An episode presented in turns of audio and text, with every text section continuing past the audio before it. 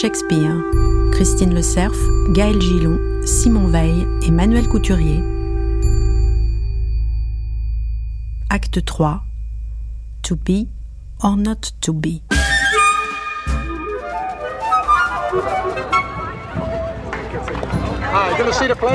Vous allez voir la pièce ce soir? C'est combien C'est gratuit. Je vais y aller. Ce sera votre premier Shakespeare. Ce sera intéressant. J'ai vu Hamlet. Hein? Et Qu'est-ce que vous en avez pensé? Ah, nul.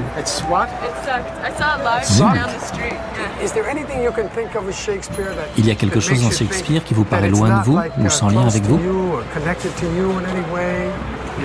C'est ennuyeux. Une banque anglaise a utilisé Shakespeare avec les cartes bancaires.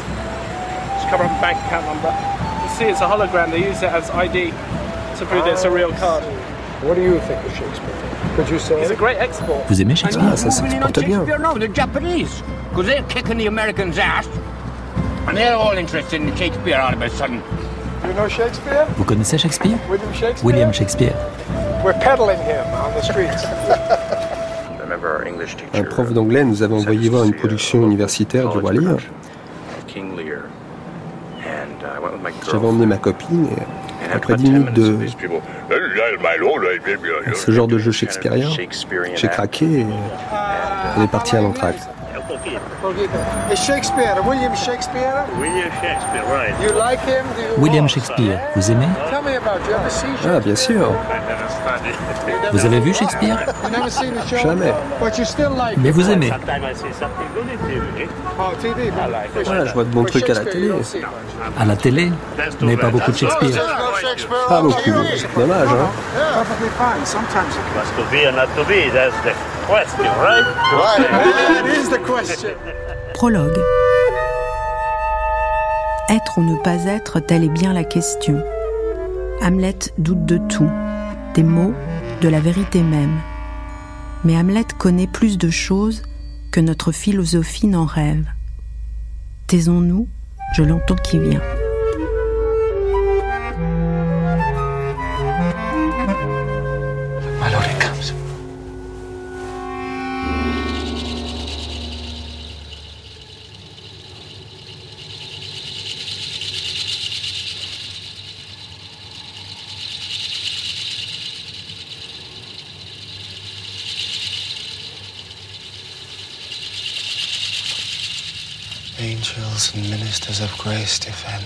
Ange porteur de la grâce, défendez-nous.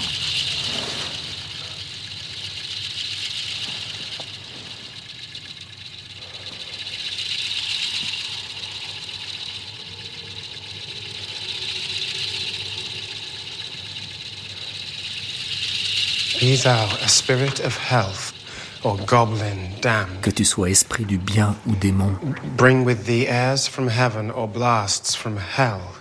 Apportant l'air du ciel ou des bouffées d'enfer, désir de mal ou charité, tu viens sous une forme si troublante que je veux te parler. I'll call thee Je t'appelle Hamlet. Hamlet.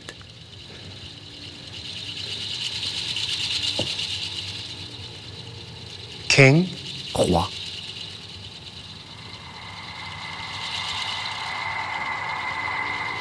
Father. père, Royal Dane. maître du Danemark. Dis-moi pourquoi, corps sans vie, tu reviens sous la lune pâle, rendant la nuit hideuse. Et nous, jouets de la nature, tu nous agites atrocement de pensées qui dépassent nos âmes. Pourquoi? Dans quel but Que devons-nous faire? Écoute-moi bien. My hour is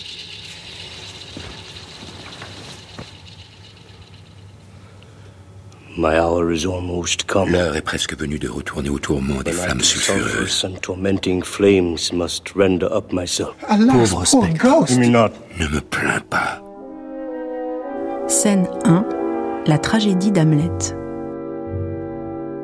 to be or not to be, or to be or not to be, or to be or not to be. On peut faire tout ça et chaque différence est une différence de sentiment. Et là où si vous regardez réellement ce qu'est le mouvement shakespearien, le sentiment, cette musique invisible et subtile, change tout le temps.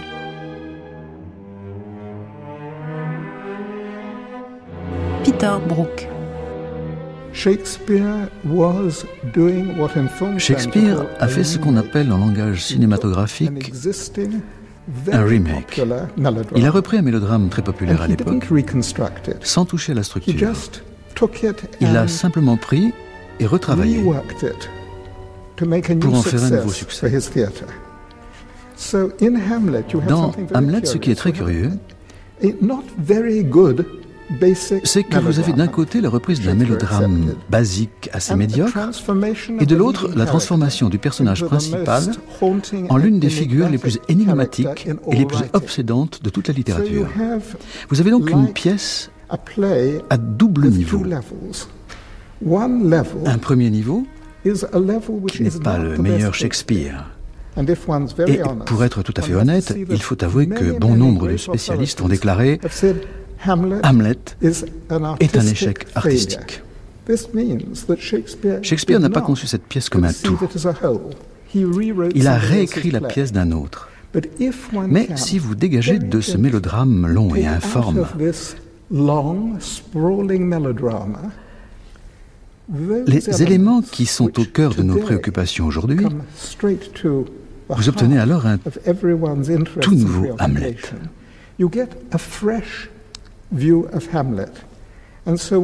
Ce que l'on a fait, avec beaucoup de respect et de délicatesse, c'est que l'on a coupé deux heures dans la pièce originale. Deux heures souvent alourdies par des mises en scène romantiques et rhétoriques.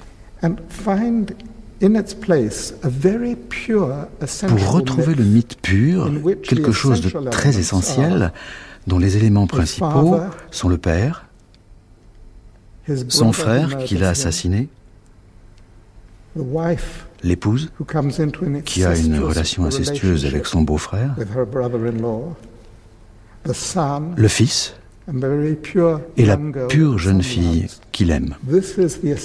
L'essentiel de la tragédie est là, dans ce puissant système interrelationnel qui nous parle directement aujourd'hui, sans qu'il soit nécessaire d'être décoratif. Tout l'intérêt de cette production était de tenter d'extraire ce noyau essentiel. Prête une oreille grave à ce que je vais révéler. Parle, je dois t'entendre. Et tu dois me venger quand tu auras entendu. Quoi Hamlet. On a proclamé que dormant dans mon verger, j'ai été piqué par un serpent. L'opinion du Danemark est sordidement abusée par ce faux récit de ma mort. Mais sache, noble jeune homme, que le serpent qui ôta la vie à ton père porte aujourd'hui sa couronne. Oh, mon âme prophétique. Mon oncle.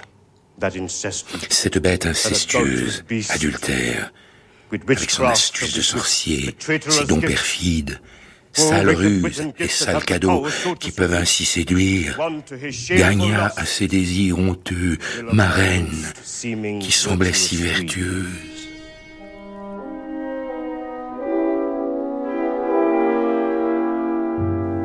Yves Bonnefoy. J'ai toujours ressenti que Hamlet était une œuvre non pas collective, mais écrite à la diable, et tout près par conséquent des, comédiens qui allaient euh, la jouer.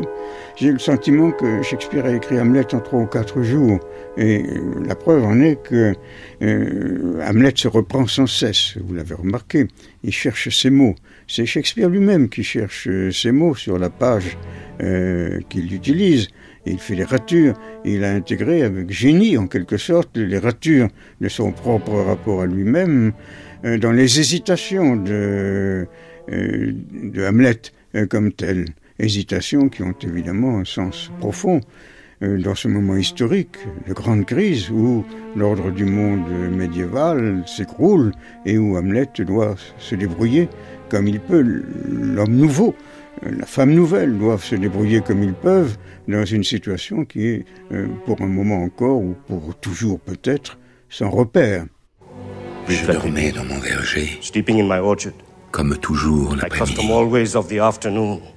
dans ce moment de paix, ton oncle se glissa avec une fiole pleine d'un sucre mortel.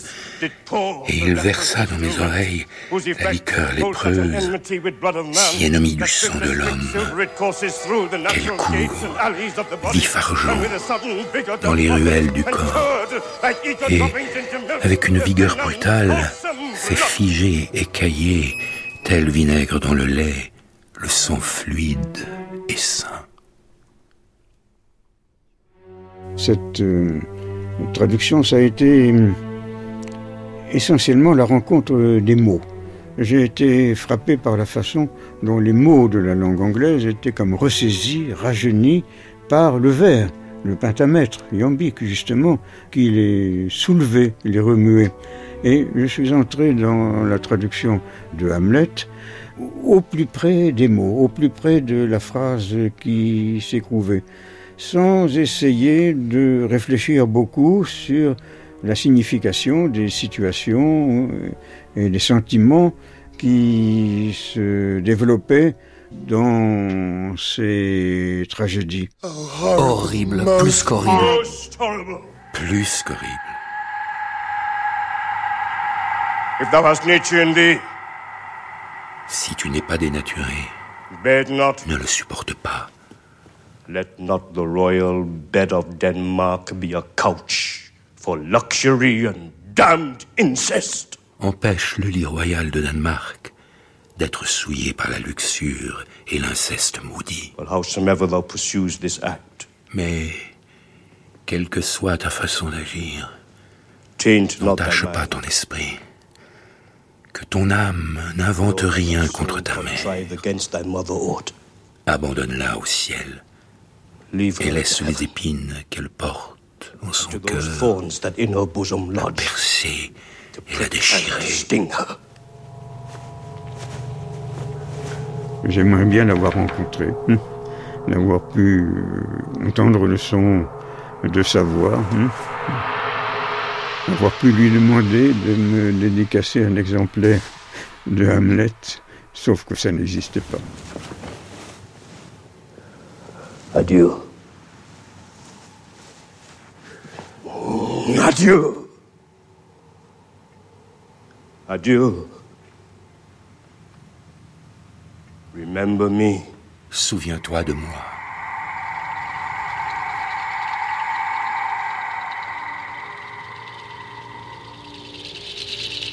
André Markovitch, euh, sept ans après sa mort, Shakespeare a, pour ainsi dire, été mis une seconde fois au tombeau. Oui, ces acteurs publient ses œuvres en 1623, à un moment où déjà les puritains prennent de plus en plus d'importance et de pouvoir. Et en gros, ils le publient pour ne pas le jouer. C'est-à-dire, et ils le publient dans un format très particulier qui est le Infolio. Le Infolio, c'est le plus grand format qui existe à l'époque et depuis hein, euh, de livres. C'est un format de livre de messe. C'est, euh, on publie en Infolio les, euh, bah, bah, la Bible, ou Saint Augustin, ou des livres comme ça, Saint Thomas, enfin voilà, des, des, des, des livres sacrés. Quand on publie Shakespeare en livre sacré, ça change le statut du texte, mais qu'est-ce que c'est que ce texte? Personne ne sait. Pour les textes de théâtre, on a deux sources très différentes. On a ce qu'on appelle les folios, le, folio, et on a ce qu'on appelle aussi le in quarto. Donc c'est un format plus petit, le livre coûte moins cher. Les textes sont publiés jamais au moment où ils se jouaient, et les variantes sont infinies. Et donc il y, a une, science tout à fait particulière de la shakespearologie, qui est l'étude euh, des textes. Quelle variante prendre, etc. etc., etc. Quand j'ai commencé à travailler sur Shakespeare, je suis parti de l'idée que s'il y avait ces différences-là, ça avait un sens en soi. C'est-à-dire que Shakespeare n'avait pas intérêt à publier ces textes. Et il n'avait pas intérêt à publier ces textes pour une raison, mais toute bête.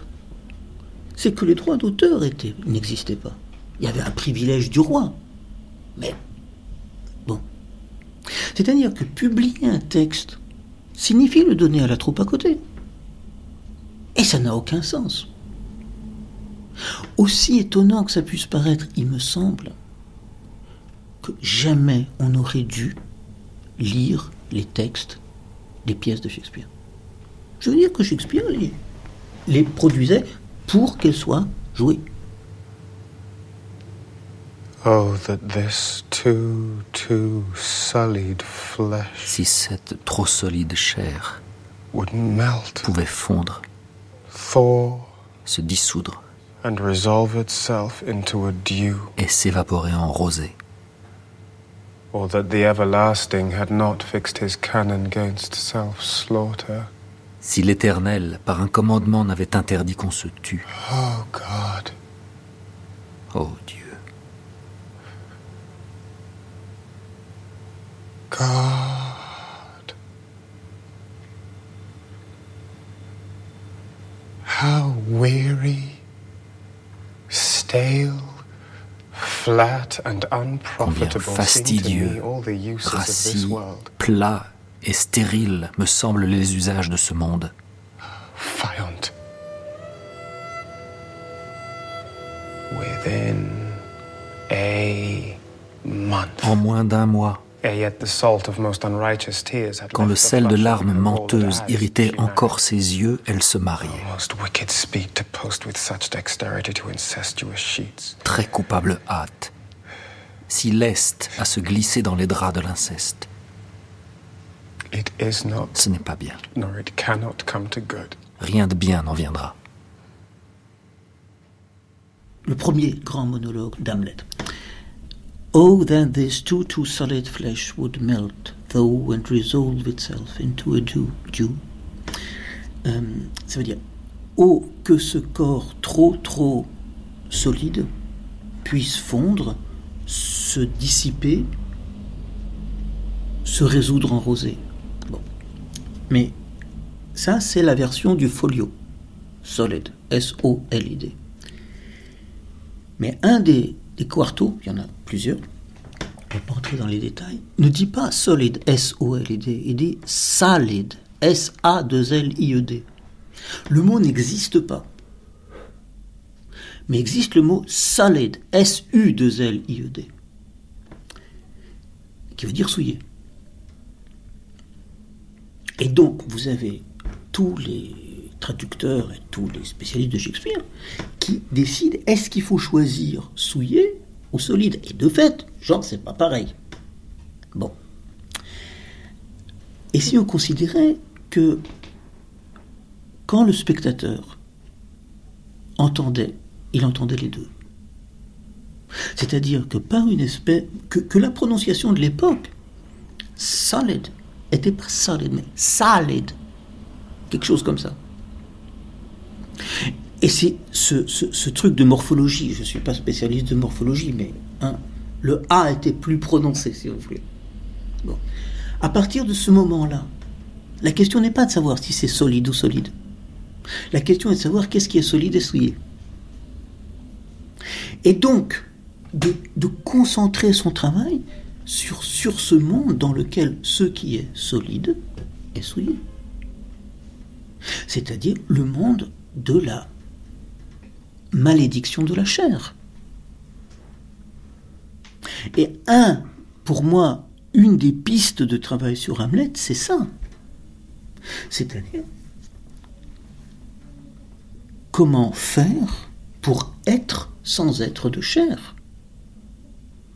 Parce que ce qui est de chair finit, comme Ophélie in Madday Death, dans sa mort boueuse, ou bien comme Alexandre le Grand, à, faire à servir de bonde à faire un tonneau, de, de bonde à tonneau. Donc, qu'est-ce qui permet d'être et de ne pas. Qu'est-ce qui est et qui n'est pas? Pas. La question n'est pas être ou ne pas être. C'est une question fondamentale. Je veux dire, à un moment de la pièce. Et d'ailleurs, une question très bizarre que je ne comprends toujours pas.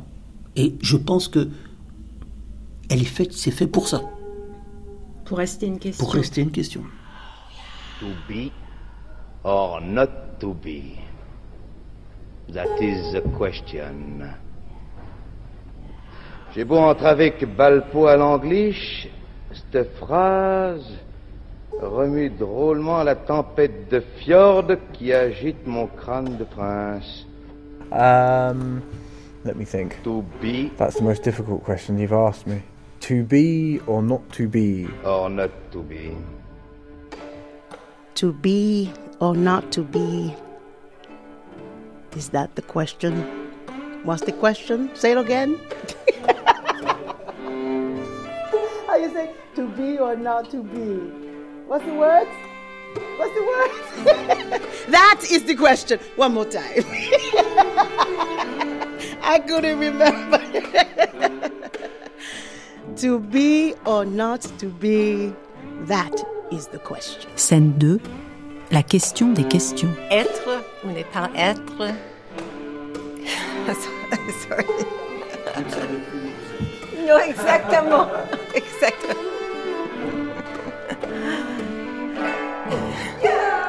Être ou ne pas être. C'est la question. Encore une fois. Être ou ne pas être. C'est la question.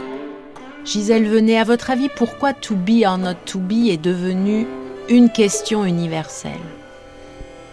On s'empare de ce texte euh, très vite. Par exemple, au XVIIIe siècle, euh, il y a des, des gens qui, totalement en dehors de la pièce, disent comme, un, comme une prière, comme un acte de piété, se récitent ce passage to be or not to be. C'est-à-dire que ça a pris tout d'un coup, c'est en quelque sorte désincarné de la pièce, ça s'est désinséré de la pièce. C'est un, un morceau en soi. C'est assez intéressant parce que c'est assez paradoxal. To be or not to be. Être ou ne pas être. That is the question. C'est la question. Est-il plus noble pour l'esprit de souffrir les coups et les flèches d'un destin injuste ou de prendre les armes contre une mer de troubles et s'y opposant d'y mettre fin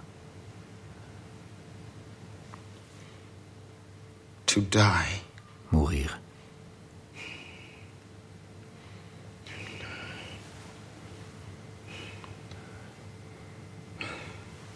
To sleep, no more. Dormir, rien de plus. And by a sleep, to say we end the heartache and thousand natural Et par un sommeil, dire qu'on met fin aux maux du cœur et aux mille blessures de la chair. a consummation devoutly to be wished. Dissolution si ardemment souhaitable.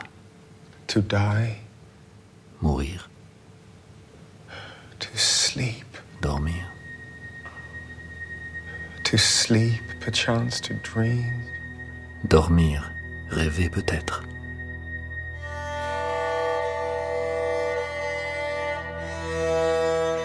Gisèle venait to be or not to be. Ce n'est pas une question seulement propre à Hamlet, c'est la question de toute une époque. C'est la question de la constance et de l'inconstance humaine. Oui, c'est surtout l'incorporation d'un prêchi-prêcha dans la pièce qui n'est pas le plus intéressant, parce qu'il y a des monologues dans lesquels Hamlet véritablement se met à nu, dans la pièce où, c'est beaucoup plus intéressant. Là, il y a un emprunt philosophique. Euh, effectivement, ce qui est intéressant, c'est que c'est probablement une des premières méditations sur le suicide que le suicide est un interdit absolu. Nous sommes dans les mains de Dieu et seul Dieu peut mettre fin à notre vie. Donc le suicide, c'est l'outrage à Dieu absolu c'est comme l'infanticide, c'est comme le régicide. Attenter à sa propre vie est une. parce que c'est le manque de confiance en Dieu. C'est la défiance, c'est-à-dire le contraire même de la confiance, donc le contraire même de la foi. Il y a dans confiance et défiance le mot foi, et effectivement, quelqu'un qui n'a plus la foi se suicide. Mm. Donc on a dans euh, To Be or Not To Be effectivement un de ces moments euh, d'apothéose euh, de la pensée, l'individu qui est confronté à ce qu'il peut faire de lui-même, non seulement du monde, de la pensée sur le monde, etc., mais aussi de la pensée sur soi. Ça c'est quand même, je crois, quelque chose d'assez nouveau. Il y aura un traité sur le suicide en 1609 de John Donne, le grand poète John Donne. Ce sera le premier traité sur le suicide. On en parle prudemment, jamais avant. Après l'apparition du Père, il n'a pas le choix. Et cette énorme pièce sur le choix est une pièce où il y a quelqu'un qui n'a pas le choix. André Markovitch. Il n'a pas le choix d'être le fils de son père. Et il n'a pas le choix de le venger ou pas, puisque le père est là. Et il y a dans Hamlet deux lignes de répétition. Et, qui sont pour moi fondamentales de ce qu'on ce appelle Françoise Morvan et moi des motifs. C'est-à-dire des mots qui ne caractérisent pas un personnage, comme des tics de langage ou je ne sais pas quoi, mais l'ensemble de la structure de la pièce, qui sont, dans leur répétition, des personnages de la pièce. Le premier, c'est le mot question. Le mot question est répété dans Hamlet, je ne sais plus, 25 fois. Que veut dire question? Je ne sais pas. Et je n'ai pas à le savoir. Si je le sais, c'est que je me trompe. Quand la première apparition du mot question, c'est quand les gars discutent entre eux et ils voient le, père qui arrive et il dit que oui, c'est sans doute lui le père parce que ça, porte, malheur et donc ça amène la guerre, ça annonce la guerre. Donc lui, le père qui est et fut la question de nos guerres. The question of these wars. Mais que veut dire question? Je ne sais pas. Alors tous les traducteurs traduisent, expliquent. Alors il y en a qui mettent sujet, d'autres causes, d'autres conséquences, ce que vous voulez. Mais non. C'est question. De là le mot that is the question. C'est un long fil. Et vous avez face à ça un autre mot, un autre motif, qui est le mot nature. Quand Hamlet dit à Hamlet, je veux dire quand Hamlet père, dit à Hamlet fils, de le venger, il dit If thou hast nature in thee, c'est-à-dire si tu as de la nature en toi. On parle encore de nature. Je ne sais pas ce que veut dire nature. Là encore, j'ai pas à le savoir, en tant que traducteur. Ce que je sais, c'est que la nature n'est pas de l'ordre du choix. C'est-à-dire que la nature n'est pas de l'ordre de la question. Elle est de l'ordre du donné. D'où cette phrase absolument inouïe et, encore une fois, incompréhensible, mais fondamentale, le théâtre est le miroir de la nature, qui est le centre même de la pièce. C'est pas à moi de l'expliquer, mais c'est à moi de situer cette phrase dans l'ensemble de la question du théâtre et de la nature. Hamlet commence, on peut dire ça, comme ça, quand la nature pose question. La nature pose question dans Hamlet de deux façons de deux façons, dans deux drames simultanés, qui pour nous sont bizarres. Le premier, c'est que la mère se remarie. C'est-à-dire qu'une femme de 50 ans puisse avoir un désir sexuel. Pour nous, ça nous paraît étonnant que ce soit un problème, mais c'est un problème pour Hamlet. Et c'est bizarre, parce que, comment vous dire, il y avait à l'époque une autre dame de plus de 50 ans pour lequel c'est la reine Elisabeth. Hein bon. Et puis après, naturellement, il y a l'apparition du Père. Well, howsoever thou pursues this act, Mais quelle que soit ta façon d'agir, change not thy mind. N'entache pas ton esprit. one line Il y a une phrase clé dans la pièce et dans le film. Peter Brook. Lorsque le spectre du père d'Hamlet lui explique que c'est son oncle qui l'a assassiné. Alors Hamlet, tout jeune homme qu'il est, dit Je vais te venger. Et le père lui dit Tu dois me venger. Dorénavant, ta seule mission dans la vie est de me venger. Mais le spectre ajoute quelque chose de très mystérieux. Il dit Venge-moi, mais n'entache pas ton esprit. À première vue, cela semble très facile. Va et tue mon frère sans entacher ton esprit. Mais lorsqu'un jeune homme aussi sensible et réfléchi qu'Hamlet écoute avec attention ce que son père lui ordonne, vous comprenez qu'il lui a demandé une chose impossible à faire. Car aucun être humain ne peut décider de tuer un autre être humain sans entacher son esprit. Quelqu'un de pur ne peut pas tuer. Tuer, c'est inévitablement entacher son esprit. Comment vivre avec cet ordre contradictoire?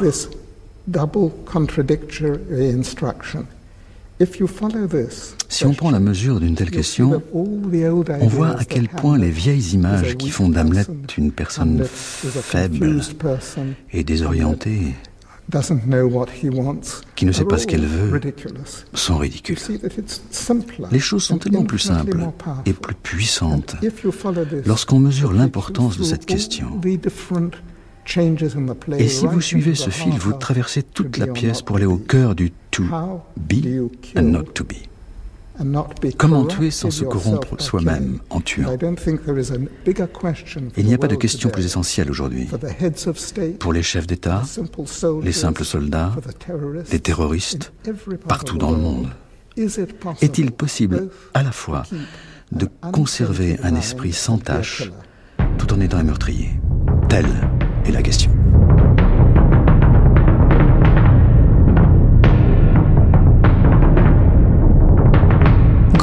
Traversée, William Shakespeare. Acte 3. Scène 3. La porte du temps.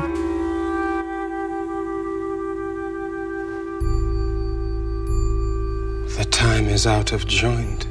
Ce temps est détraqué.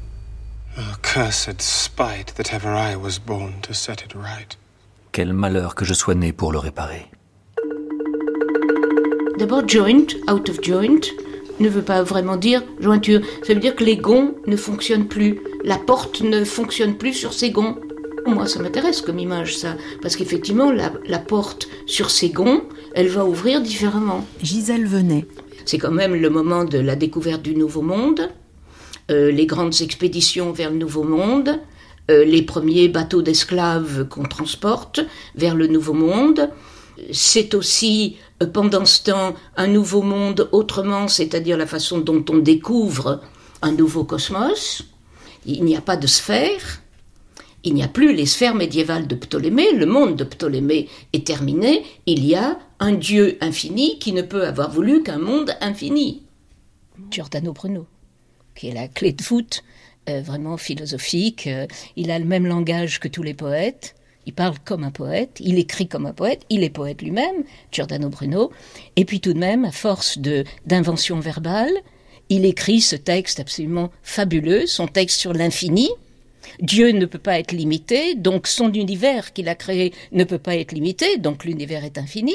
Donc il ne peut pas y avoir des petites sphères comme l'a inventé euh, Ptolémée à la suite d'Aristote. Et donc, euh, il fait éclater toutes les sphères de l'univers et il veut un univers infini dans lequel, naturellement, il y a potentiellement un nombre illimité de mondes habités. Ce qui est le monde moderne, par excellence. Un cosmos qui fait quand même qu'on emprisonne, qu'on va brûler Giordano Bruno au moment où Shakespeare écrit Hamlet. Donc, effectivement, tout est out of joint.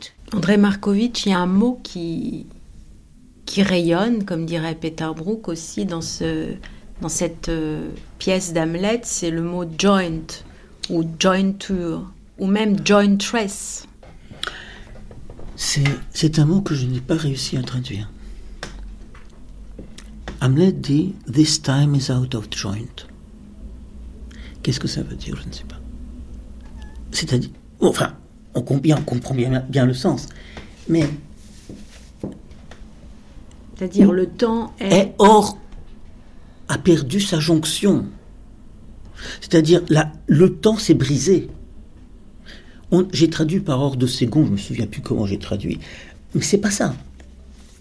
Ah oui, c'est une, honte. Oui, oui, oui, oui. Le temps s'est déjoint. Oui, et je propose dans, mes notes là sur, sur euh, comment vous dire, parce que j'ai trouvé un moyen maintenant pour parler d'Hamlet, c'est Facebook.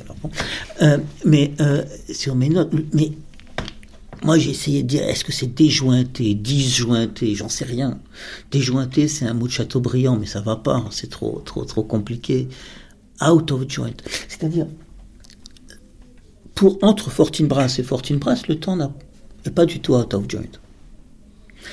Entre Hamlet et Hamlet, le temps est out of joint. Et entre Hamlet, père, et Claudius, le temps est out of joint. Parce qu'on a touché à la personne sacrée, au corps du roi. Et de là, l'emploi très étonnant par Claudius de ce mot jointress pour parler de Gertrude. C'est un mot qui n'existe pas c'est ce qu'on appelle un apax, emploi unique. Est-ce que Shakespeare l'invente ou est-ce qu'il existe et simplement il n'est pas reconnu Je pense que Shakespeare l'invente et il est très compréhensible. Le temps se remet ensemble dans le corps de la mère par le corps de la reine. Et c'est comme ça que vous avez traduit la conjointe. La conjointe la conjointe. Voilà. Mais euh, je pense que c'est le plus, le moins pas juste.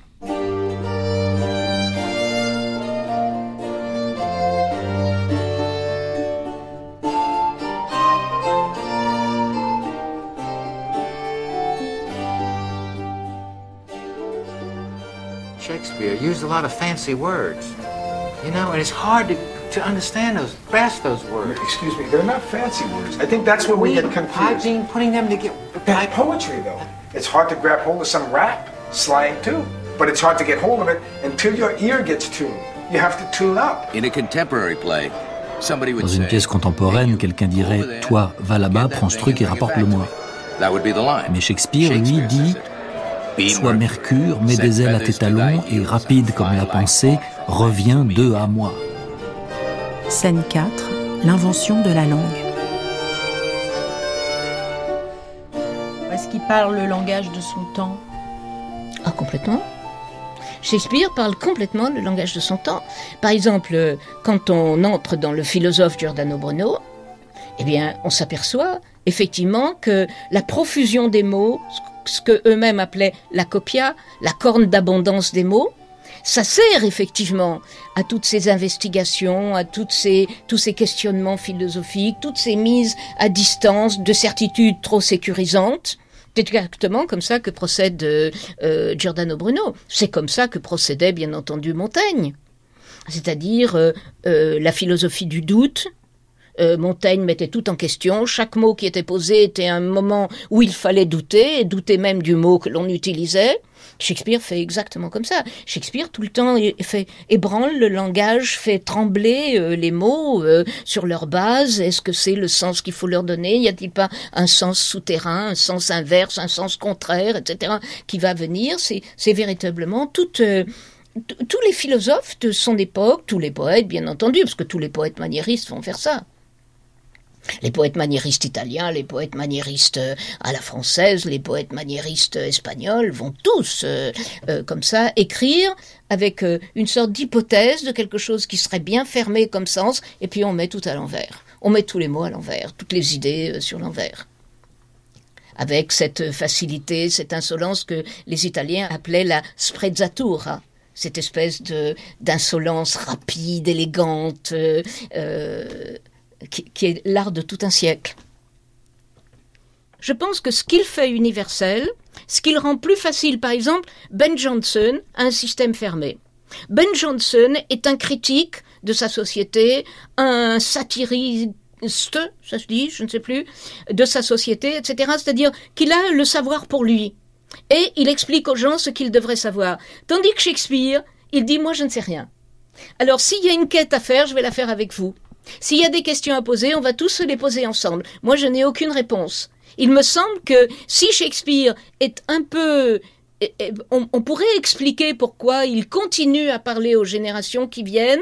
C'est parce qu'effectivement, il a une sorte de texte ouvert comme, tous les grands poètes maniéristes et comme ce texte vertigineux de Giordano Bruno sur l'infini, par exemple. Euh, et, c'est parce qu'il, tout d'un coup, il y a une ouverture du langage pour dire autre chose que des certitudes, autre chose que des, questions piégées, des réponses. Il y a autre chose que des réponses. Et je pense que ça, évidemment, ça lui a permis euh, de parler un peu à tous les siècles, puisqu'il y a de réponses euh, pour personne.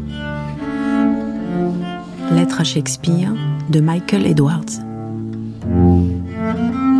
My dear Shakespeare, n'étant ni acteur ni auteur dramatique, c'est par un saut de l'imagination que j'essaie de vous saisir au vol. Cependant, étant poète, j'entre de plein pied, avec toutefois quelques trébuchements dans votre langage. Vous m'encouragez de loin à enrichir la texture des vers, à multiplier les points de vue, à aller parfois au-delà des confins de l'anglais. Chez vous surtout, j'ai trouvé ce que je cherchais, un renouvellement du réel dans une langue renouvelée. Michael Edwards, dans une lettre que vous avez adressée à William Shakespeare, vous lui dites à la fin, vous nous enjambez pour aller plus loin. Est-ce que c'est ça finalement le legs le plus précieux de, Shakespeare, de nous devancer dans l'avenir?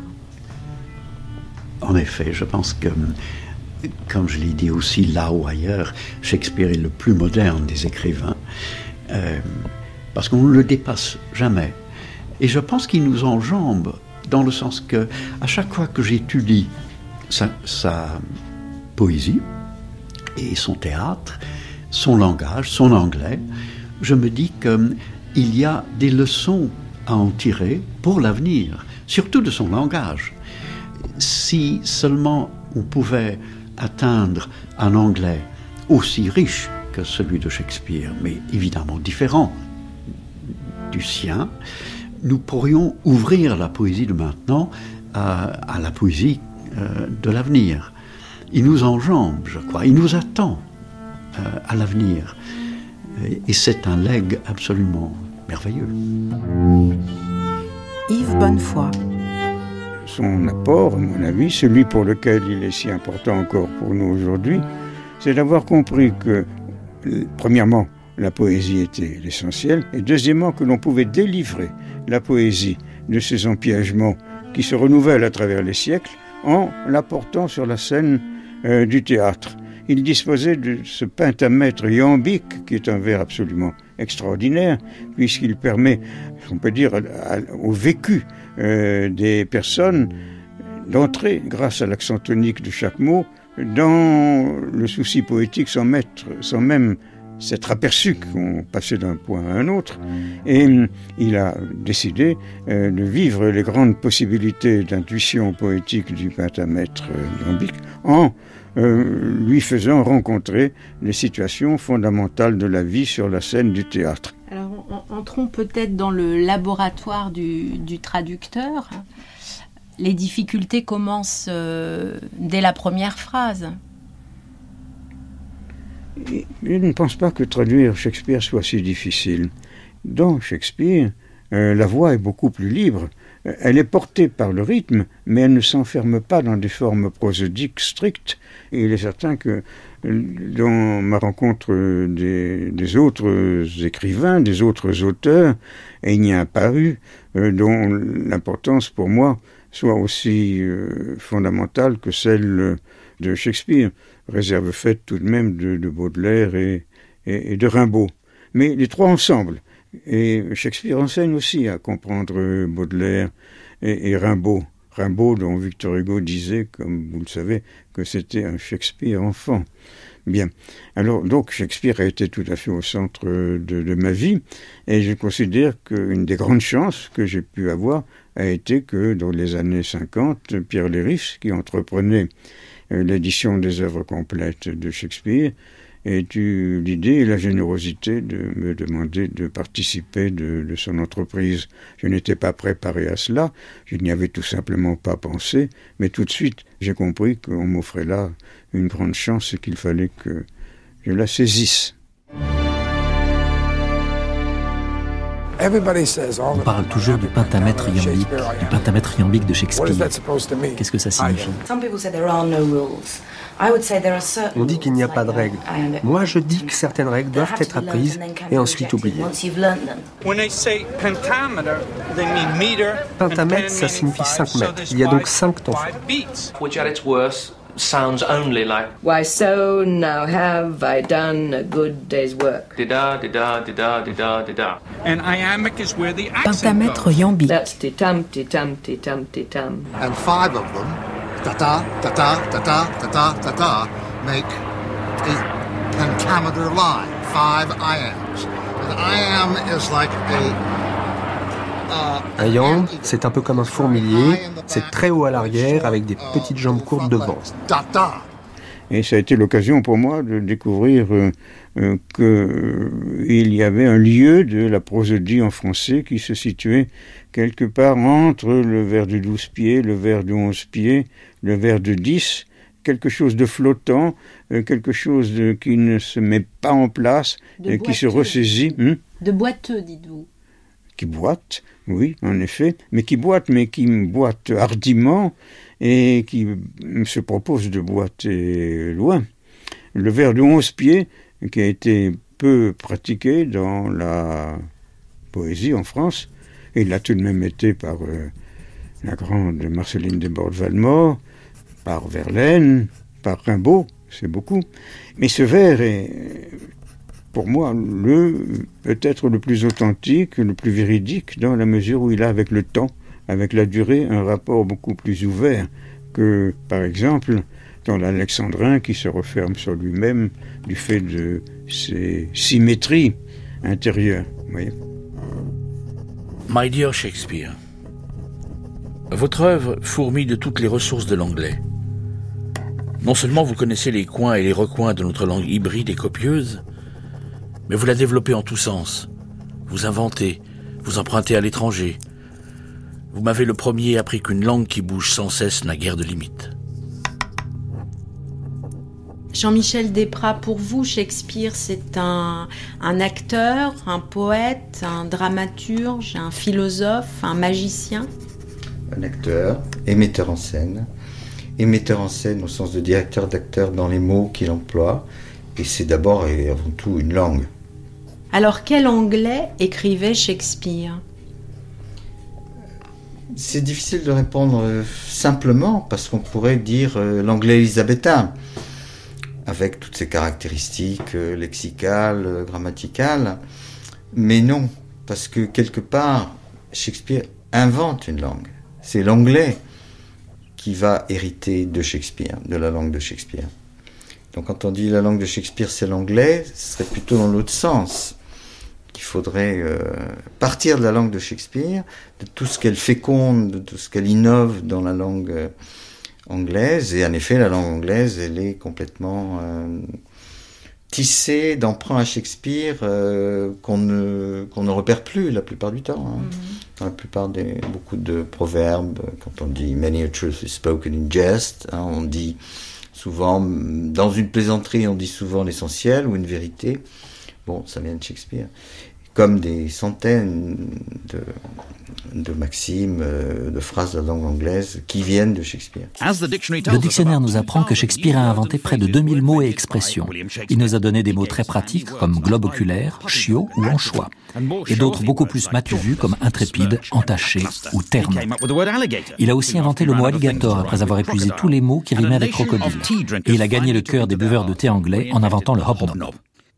La poésie de Shakespeare a montré au monde entier que l'anglais était une langue riche, vibrante, avec un pouvoir expressif et émotionnel illimité.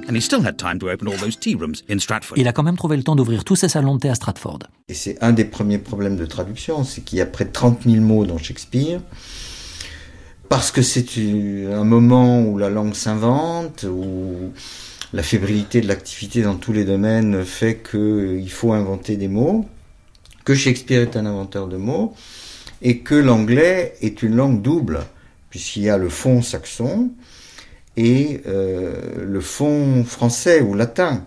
Oui, on pourrait presque dire que par moment Shakespeare parle le français. Ah, tout à fait. On peut le dire, puisqu'il y a une deuxième couche euh, du vocabulaire. Il y a toujours deux mots en anglais pour désigner une chose. L'un des deux, ensuite, spécialisé dans un sens plus scientifique ou, ou plus littéraire. Mais il y a to begin, beginning et commencement, par exemple. Bon. Alors ça, c'est une dimension qu'on va perdre dans une langue euh, latine. Et alors pour vous euh, donner un petit travail de, de traduction, là, en démarrant, comment vous traduiriez Oh Royal King Ah oui, on a un mot d'origine latine, royal, qui vient de roi, bien entendu, et king, qui est d'ailleurs la même racine que gain, ça vient du, grec indirectement, et kingly royal, ont très très peu, sont presque des synonymes. Et alors comment oh ben, on triche un peu là. Hmm. Hein, c'est Gilles qui parle des tricheries. Il y, a, des tricheries puisque justement on va pas avoir les mêmes homophonies euh, du point de vue du son qui est le problème majeur. On va avoir euh, des harmoniques différentes. Là, j'ai traduit finalement, je crois, au roi Auguste, roi Auguste ou roi vénérable, quelque chose comme ça. Mhm. enfin, donc ça prouve bien que au Royal King, il y a deux couches dans la langue, parce qu'en français, on peut pas. Mhm. Et on peut évidemment pas traduire au roi royal. D'abord, c'est mal en bouche, et puis euh, c'est dire deux fois la même chose. Mhm. Oui, il y a des langues, il y a des lexiques dans une langue qui c'est le plus important, est extrêmement abondante, baroque. Et déjà, comme il y a quand même d'effectivité en traduction, quand on traduit vers le français, on a une langue euh, qui est beaucoup plus pauvre. C'est pas que le français soit pauvre, mais simplement on traduit a priori en français contemporain. Bon, il y a eu des gens qui ont essayé de traduire en français archaïque. Enfin, la plupart du temps, c'est pour rapprocher, pour moderniser. Donc, on traduit en français contemporain. Euh, cette langue élisabéthaine euh, qui est euh, d'une richesse lexicale incroyable. Hein, j'ai calculé à peu près, parce que c'est un problème qu'on rencontre tout le temps, qu'il y avait plus de 200 mots pour désigner une prostituée. Alors en français, même en allant chercher c'est Montaigne qui disait, je crois, si le français n'y va pas, que le gascon y aille, même à chercher le picard et tout ce qu'on veut, on n'arrive jamais à ce chiffre-là. Ça, c'est, ça, c'est Descartes, mais surtout Malherbe. L'appauvrissement du, lexique qui s'est fait à l'époque classique. Hmm. C'est le buisson anglais et le jardin à la française. Voilà. Vous avez trouvé ça, vous Lettre à Shakespeare de Michael Edwards. My dear Shakespeare. Métaphore. Il est difficile de vous pardonner d'avoir tant de talent, d'avoir toujours le mot pour rire ou pour pleurer, d'être incapable d'écrire la moindre banalité, incapable de donner à des personnages qui doivent dire Bonjour, comment allez-vous? autre chose que des tournures imprévues et savoureuses. Vous nous rendez la vie difficile. Jean-Michel Desprats, à quoi reconnaît-on du Shakespeare En langue originale ou en français? Les deux. En langue originale, à l'abondance des métaphores. Dans Shakespeare, c'est le festival du jeu de mots. Hein. c'est, je crois, un critique du XVIIIe qui lui qui parlait de sa fatale Cléopâtre, de l'impossibilité où est Shakespeare de ne pas faire de jeu de mots dans le registre d'ailleurs euh, comique euh, tout autant que dans le registre de rhétorique, littéraire. Ben, on reconnaît à l'abondance des jeux de mots, on reconnaît à la surabondance des métaphores. Euh, euh, c'est dans le film d'Al Pacino, Looking for Richard, qu'il y a un des comédiens qui fait une sorte de parodie du style shakespearien en disant là où on, dit, euh, enfin, je veux dire, dans un énoncé minimal, va me chercher ceci, Shakespeare dirait Oh, je te dépêche comme messager de Mercure qui, dans l'Empyrée céleste, etc., etc. Bon, presque rarement, Shakespeare est simple. La plupart du temps, il est compliqué. Il y a cette écriture métaphorique éblouissante, qui est évidemment de l'ordre de la poésie, et du sens, puisque ça renvoie à des correspondances entre les différents plans de la réalité. Mhm. Et d'ailleurs, euh, il y a cette métaphore de l'œil qui revient souvent, et dont vous dites qu'il faut la traduire littéralement, ne pas faire d'image sur l'image. La rivière fertile dans l'œil, vous vous souvenez de ce passage dans Hamlet? The fruitful river in the eye. Oui, là, sur ce vers-là, il est toujours traduit à travers des clichés, des... et pas au vif de l'écriture. C'est-à-dire, euh, c'est ce que Shakespeare écrit, c'est une métaphore qui n'est pas du tout dans le bon goût français de parler de d'une rivière ou d'un fleuve fécond, littéralement. Hein, c'est deux registres. Donc on a tendance à homogénéiser, on a tendance à remplacer par des clichés, euh, voilà, les pleurs innombrables ou les, larmes intarissables. Bon, il n'y a aucun équivalent dans Shakespeare, dans, dans ce moment-là.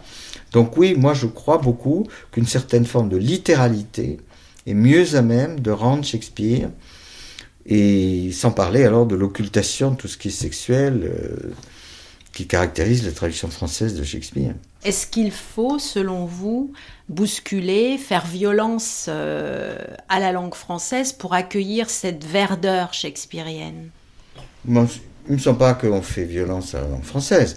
On fait simplement justice à la crudité lexique de l'écriture de Shakespeare et que euh, dans les périodes précédentes, euh, pour des raisons qu'on peut très bien comprendre, il y avait un puritanisme de la langue, c'est le cas surtout de la traduction de François Victor Hugo, qui faisait que tout ce qui était allusion sexuelle était occulté ou que, beaucoup plus charmant, on mettait une note jeu de mots intraduisible. Or, la plupart des jeux de mots intraduisibles dans la traduction de François Victor Hugo, euh, à noter, euh, sont des jeux, de mots parfaitement traduisibles. Pas forcément faciles à traduire, mais il est évident qu'il y a une obscénité dans Shakespeare qui est à peu près constante, y compris dans les passages les plus lyriques. Là où il y a le plus de jeux de mots sexuels, c'est dans Roméo et Juliette, qui passe quand même à juste titre pour euh, l'emblème de l'idéalisation du sentiment amoureux. Alors le résultat, c'est que il y a certaines pièces qu'on peut pas jouer dans la traduction de François Victor Hugo. Ça commence par euh, une sorte de feu d'artifice, de rebond, de jeu de mots sexuels. Quand tout ça est tamisé, occulté, il n'y a plus rien à jouer parce que le sous-texte n'est pas, n'émerge pas. Mm-hmm. Dans euh, Le Roi Jean, qui est une pièce hélas pas trop souvent montée, pour, pour de mauvaises raisons, et où le bâtard traite son frère de Sir Nob. Bon, Nop, c'est un diminutif de Robert, mais ça veut dire aussi tête. Bon, et en fait, comme tout le contexte, euh, je crois que j'ai mis ça dans la Pléiade, et, et, faufilé de jeux de mots sexuels, il est évident qu'il le traite de tête de nœud, il le traite de gland. Bon, ça change complètement quand même quand sur scène on appelle un personnage Sir Tête de Nœud, euh, que si on l'appelle euh, Bob ou Sir, euh, Sir enfin à partir du sens de tête. Oui, c'est un exemple, mais parmi cent mille. Et dans Shakespeare, j'ai envie de dire, la grossièreté ou l'injure sont royales.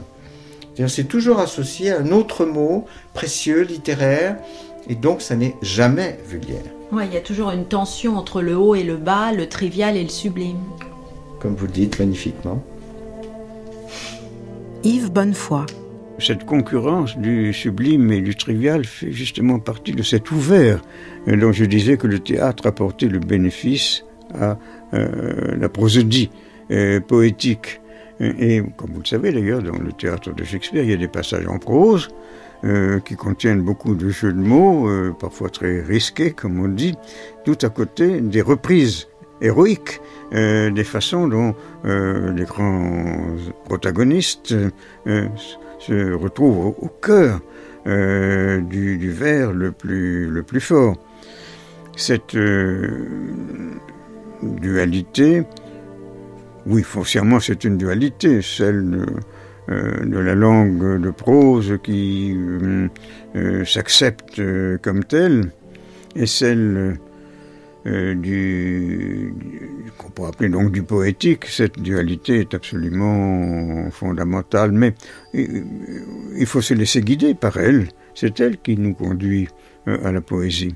Il ne faut pas la sentir comme une difficulté de, de traduction, mais comme un moyen euh, par lequel on peut apprendre à mieux traduire. Insulte. Le diable s'est fait vieil homme pour s'emparer de toi. C'est un tonneau fait homme. Pourquoi as-tu cette barrique pleine de bile? Cette carcasse bestiale. Cette enflure hydropique Ce baril de vin. Cet épouvantail, ce gros bœuf rôti Ce vice vénérable. Cette iniquité morbide Ce ruffian Cette vanité vieillie. À quoi est-il bon? Il ne sait que boire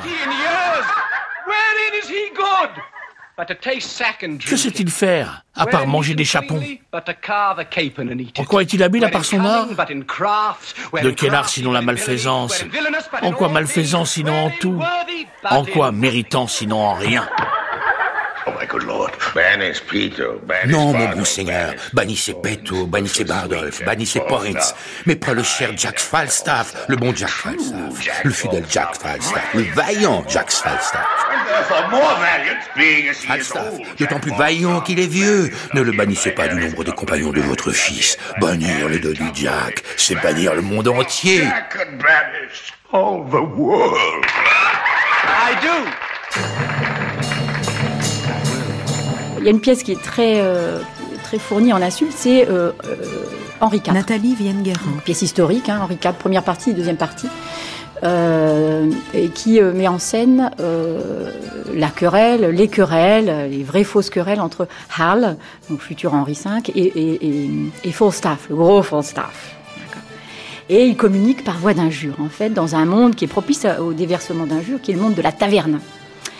Et euh, donc, par exemple, Han, euh, Hal dit à, euh, dit à Falstaff, you um, bed presser. Donc, bed presser, c'est celui qui écrase son lit tellement il, est lourd. Huge hill of flesh. Donc c'est une immense, un, mont, un monceau de, chair, d'accord, huge hill of flesh.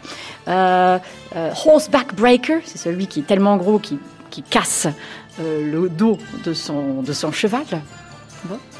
Et alors, en réponse, Hal, euh, pardon, Falstaff euh, accuse Hal d'être lui trop maigre, et donc il l'appelle par exemple peau d'anguille. Alors, eelskin, you eelskin. Euh, qui euh, peut être interprété de façon assez sexuelle, en fait, bien entendu, parce que dire qu'il est eel skin, ça veut dire qu'il est tout fin, hein, et donc euh, voilà, qu'il a, on peut questionner la virilité du, du personnage.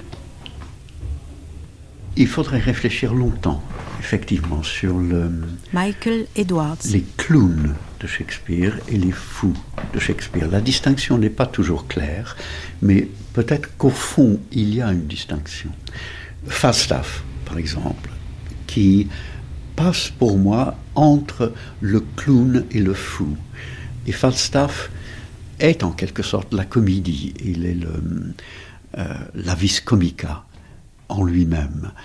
Et la rotondité de Falstaff, son immense bedon, la, sphère qu'il habite et qu'il est, comme il le dit lui-même, est, une merveilleuse image de, l'exubérance de la comédie de la vie. Non, seulement la comédie au théâtre, mais la comédie de la vie. Et tout ce qu'il dit est, comique, inventif, exubérant. Il a en lui une capacité inépuisable de faire des plaisanteries, de dire des choses, non pas spirituelles comme un personnage français, mais comiques comme un personnage anglais. Il incarne en quelque sorte la comédie de la vie, et à ce niveau-là, c'est un clown. Euh, il y a d'autres clowns autour de lui, surtout dans euh, les joyeuses épouses, j'insiste, épouses de Windsor, qui ont l'autre fonction des clowns chez, Shakespeare, qui est de massacrer l'anglais. Caius, le français, Evans, euh, le gallois, massacrent l'anglais, comme dans d'autres pièces, Lons, par exemple. Enfin, il y en a tellement. Et je pense que ces clowns-là, en massacrant l'anglais, nous font rire, bien sûr, enfin, font rire les Anglais, mais en même temps, ils, mettent euh, le langage des hommes dans un tel état que on voit que comme ils détruisent le langage, ils lui donnent aussi la possibilité de s'élever au-dessus du langage ordinaire. Parce que curieusement, tout ce qu'ils disent est plus intéressant que ce qu'ils auraient dit s'ils avaient parlé normalement. Euh, je ne sais pas si je m'exprime bien, mais c'est la même chose dans Molière, en fait. Le latin macaronique du malade imaginaire nous élève au-dessus du latin ordinaire. Gisèle venait. Le poète latin Horace a dit surtout ne mélangez pas les genres. Même dans le public, dit Horace, il ne faut pas mélanger les, paysans crasseux qui sortent du travail avec euh, les citoyens distingués qui viennent au théâtre. Et donc, probablement qu'à l'époque élisabéthaine, où tout le monde savait son Horace assez bien, euh, ben, chez les gens cultivés, eh bien, euh, on se disait effectivement, il ne faut pas mélanger les gens. Ben, Shakespeare, lui, est plutôt du côté des mélangeurs de gens. Non pas parce que c'est un archaïque, un archaïsant, mais parce que c'est un poète maniériste et qu'un poète maniériste, tout ce qu'il peut faire pour essayer d'ébranler les classiques et pour essayer d'écrire à contre-pied des dogmatismes des classiques, il va le faire. Donc, puisqu'il a des bouffons, il ne va pas du tout faire des bouffons comme du temps du Moyen Âge, etc. Il va faire des bouffons qui ont une pertinence formidable dans ses pièces, qui seront comme il le fait dire à un de ses bouffons de La Nuit des Rois, le bouffon dit Je suis un corrupteur de mots. Et effectivement, comme Shakespeare, il va toujours utiliser les mots à contresens ou les mots euh, à l'envers. Il va mettre le langage à l'envers pour lui faire dire des choses imprévisibles et imprévues. Et on a cette surprise verbale toujours dans euh, la langue du bouffon. C'est un supplément euh, d'insolence verbale que se donne Shakespeare, évidemment. Et vous savez, my dear Shakespeare, que vous nous en faites voir en franchissant allègrement les bornes et que même les Anglais ont parfois l'impression que vous parlez basque, ou osque.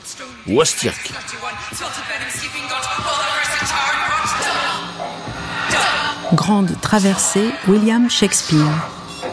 Acte 3. To be or not to be. Scène 5. Dans le chaudron des mots.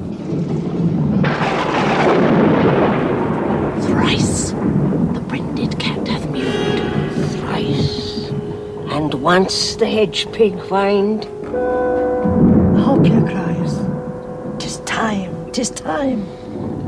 Round about the cauldron go, in the poisoned entrails throw. Toad, that under cold stone days and nights has thirty-one sweltered venom sleeping got, boil thou first in the charming pot. Double, double toil and trouble. Duvet de chauve-souris, dans le chaudron boue et cuit. Tranche de serpent des mares, et la patte d'un lézard. Langue de chien, œil de triton, et de norvel aiguillon, aile de hibou, dard d'aspic pour un charme maléfique, et l'orteil d'une grenouille, que ce brouet d'enfer bouille. Double, double peine et tourment, chaudron bouille à feu brûlant. dragon, tooth of wolf, witch's mummy, maw and gulp of the ravined salt sea shark. Jean-Michel Desprats. J'ai commencé la traduction de Macbeth par euh, la traduction de cette scène euh, du chaudron, de l'acte 4, euh, qui présente le maximum de difficultés. C'est la scène dans laquelle les sorcières font bouillir un, un chaudron magique dans lequel elle jette euh, des ingrédients, une série d'ingrédients qui sont essentiellement des bribes euh, végétales, euh, animales, des bribes de corps aussi. cette scène concentre vraiment toutes les difficultés parce que si on se donne comme programme non pas seulement de rendre compte du sens, mais d'essayer de reproduire un volume, un objet poétique, alors la difficulté est grande. Parce qu'il y a d'abord une contrainte rythmique, une donnée rythmique extrêmement frappante d'emblée, l'inversion du rythme habituel du pentamètre iambique qui est le, vers que Shakespeare utilise le plus souvent. Le rythme habituel est premier pied non accentué, deuxième pied accentué, pam, pam, pam, et ici on a l'inverse, pam, pam, pam, l'accent sur la première syllabe, par exemple euh, au début, round about the cold and go, in the poisoned entrail throw, un rythme que l'on appelle euh, trochaïque, et qui crée euh, un effet d'envoûtement et une sorte de, martèlement, hein, de cadence syncopée, un peu comme du jazz très très frappante à l'oreille, qui est évidemment très difficile à reproduire en français, où c'est pas du tout un rythme naturel. On peut essayer de s'en approcher en supprimant les articles, par exemple. Et puis il y a aussi une contrainte euh, qui n'est pas non plus de pure forme, qui est euh, ce que j'appellerais une contrainte syllabique, c'est-à-dire qu'il n'y a pratiquement que des monosyllabes, des mots d'une syllabe ou des mots de deux syllabes, à deux exceptions près. Là aussi, c'est très difficile en français euh, d'essayer d'avoir cette concision extrême, puisque si on prend un seul exemple, le mot euh, frog, on a le choix qu'entre grenouille ou crapaud, et euh, c'est de toute façon plus long d'une syllabe. Mais je disais, ce n'est pas une contrainte de pure forme, parce que cet extrême morcellement du langage, puisqu'on a l'unité minimale, est le reflet de l'entreprise des sorcières qui est une entreprise de destruction qui vise à, atteindre l'unité organique du cosmos, l'unité des corps, et de manière très très frappante, chacun des ingrédients est un élément arraché à une totalité. L'orteil d'une grenouille, euh, euh, la patte d'un lézard, etc.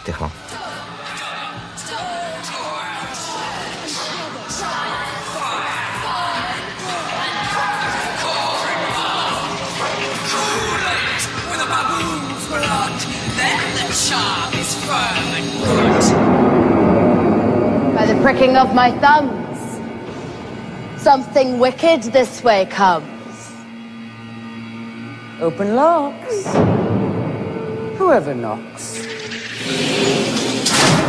Est-ce que vous pouvez revenir sur cette idée d'organique? Est-ce qu'il faut comprendre qu'il y a quelque chose de corporel dans l'écriture de Shakespeare? Et d'ailleurs, les métaphores euh, organiques sont très présentes. Il y a une organicité du texte, c'est-à-dire qu'on ne peut pas jouer une scène, rideau, une autre scène. Euh, Brooke dit Shakespeare, une pièce de Shakespeare, c'est une longue phrase. Et je crois que ça se vérifie. C'est-à-dire que si vous prenez euh, Macbeth, on peut le raconter en disant c'est les aventures particulières à chaque scène de fair et foul, de ces deux mots qui sont mis en exergue qui sont horriblement difficiles à traduire parce qu'ils sont polysémiques, que c'est à la fois l'opposition foul play, fair play, qu'on connaît en français, hein, ça se passe par les sports. Donc quelque chose qui est selon les règles ou contraire aux règles. Il y a aussi la dimension olfactive, ce qui sent bon, ce qui sent mauvais. Il y a la dimension juridique, donc euh, proche de ce que je disais tout à l'heure sur foul play, fair play donc juste et injuste, et il y a peut-être en premier la dimension esthétique beau et laid. Bon, donc en français, rien ne peut rendre ça de manière euh, non équivoque. C'est pour ça que j'ai opté euh, pour quelque chose qui soit un écho sonore, mystérieux, et j'ai traduit par le clair et noir. Je fais écho à air et owl, évidemment, le lecteur n'a pas à le savoir, ou l'acteur euh, non plus, mais parce qu'il me semblait que clair et noir avaient une résonance beaucoup plus ample que simplement traduire euh, une des acceptions possibles. C'est ce qu'on pourrait appeler avec Peter Brook les mots rayonnants. Tout à fait, absolument. Est-ce que c'est vrai que William Shakespeare a inventé euh, le néologisme air Chantal Schutz. Alors on attribue beaucoup de néologismes à William Shakespeare simplement parce qu'il en est le, premier utilisateur. Hein. Bien sûr, c'est une époque où, la, langue la langue est en, plein, en pleine euh, expansion, en plein dynamisme. Je ne pense pas qu'il l'ait inventé lui-même, mais évidemment, ça correspond très bien à l'esprit shakespearien dans la mesure où on peut faire des jeux de mots. L'air, c'est l'air, et c'est aussi ce qu'on chante, et c'est ce qu'on souffle dans les flûtes. Et Hamlet fait par exemple... Euh, une plaisanterie euh, tout à fait euh, amusante lorsque Guildenstern cherche à lui faire dire ce qu'il a derrière la tête, s'il est vraiment fou ou pas. il lui donne une flûte et lui dit bah joue de la flûte. Et Guildenstern sait mais je sais pas jouer, j'ai pas appris, j'ai pas enfin c'est pas un instrument que je maîtrise. Alors Hamlet lui dit tu ne sais pas jouer de la flûte et tu espères me faire parler, me dire à moi qui suis un instrument autrement plus complexe qu'une flûte.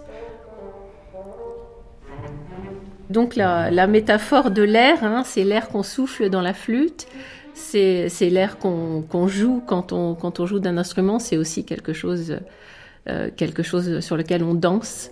Et puis c'est aussi l'air euh, dans, lequel euh, se meuvent les fées, se meut Ariel dans la tempête. Donc c'est un mot qui a, des, qui a une polysémie extraordinaire et qui ne pouvait pas manquer de plaire à Shakespeare, euh, qui est toujours inspiré par la, richesse de sens que peut comporter un mot.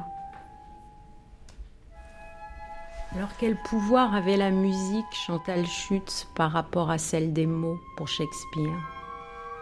Le pouvoir de la musique, c'est celui que Boès lui attribue. C'est un pouvoir euh, divin, puisque c'est à la fois la, musique des sphères, hein. C'est la musique que, que, les humains, les mortels ne peuvent pas entendre, mais que Shakespeare se débrouille d'une manière ou d'une autre pour faire entendre, soit à travers les mots qui parlent de cette musique divine, soit à travers des moments euh, absolument extraordinaires, comme dans le conte d'hiver, lorsque la statue d'Hermione est ramenée à la vie, c'est au son de la musique, et on imagine que c'est la musique des sphères qui se déclenche à ce moment. C'est aussi la musique qui est invoquée par... Euh, euh, par Lorenzo dans Le Marchand de Venise, hein, sur un très long euh, développement sur euh, la puissance de, cette musique. Et pour Dowland, pour, comme, comme pour Shakespeare, le, musicien est un philosophe tout autant que quelqu'un qui pratique la musique. Deuxième niveau de puissance de la musique, c'est celle qui peut ramener la concorde à travers ces sons concordants, à travers les harmonies euh, par des voix qui chantent ensemble ou des instruments bien accordés. Et euh, dans ce contexte, hein, c'est la musique, disons, qui permet l'harmonie de l'âme et du corps ou de l'homme à l'intérieur de la société. Dans ce contexte, la musique a un pouvoir curatif. Elle peut soigner, elle peut ramener à la santé ou à la, ou à la sanité. Par exemple, lorsque Lyre retrouve la raison, c'est également accompagné par, euh, par euh, une intervention de la musique dans le texte euh, shakespearien. Est-ce que vous diriez, Chantal Schutz, que la musique confère un peu aussi cette, cette qualité organique à l'œuvre de Shakespeare? Est-ce que c'est grâce à la musique et à la musicalité que finalement tous ces éléments un peu disparates, contradictoires, font corps?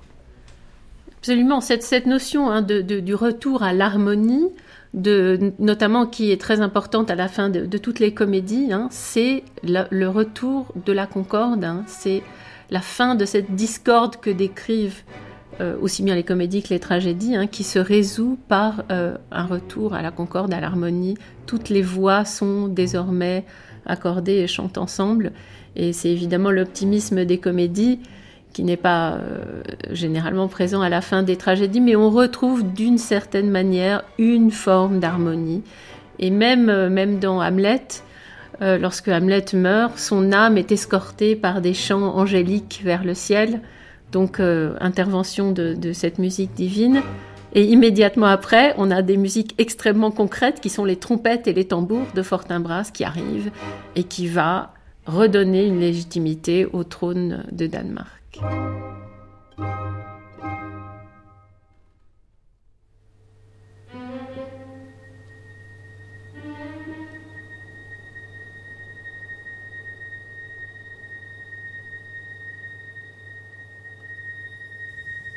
Brook. Oh, Hamlet is about Hamlet. So the most important element dans le casting d'Hamlet, le plus important, c'est de choisir l'acteur qui va jouer Hamlet. Adrian Lester est, à beaucoup d'égards, un acteur remarquable. Mais par-dessus tout, c'est quelqu'un d'aujourd'hui. Quand le public voit Adrian Lester, il voit un jeune homme d'aujourd'hui. La façon dont il parle le langage de Shakespeare, qui n'est plus le langage d'aujourd'hui, vous donne l'impression que c'est lui qui parle, que c'est lui qui exprime le fond de sa pensée, que c'est lui qui trouve les mots justes, correspondant à ce qu'il vit sur le moment. On conserve alors toute la beauté, toute la richesse, toute la densité du langage de Shakespeare sans avoir besoin de le moderniser. Et vous n'avez pas cette impression désagréable que peut produire un langage artificiel et pompeux, uniquement parlé par une élite avec un certain bagage culturel. Cette mauvaise tradition de Shakespeare qui a perduré pendant des centaines d'années en Europe.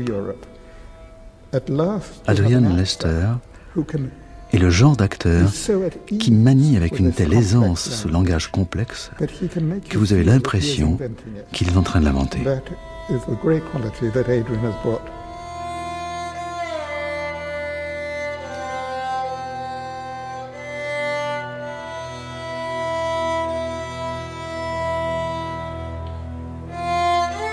Scène 6.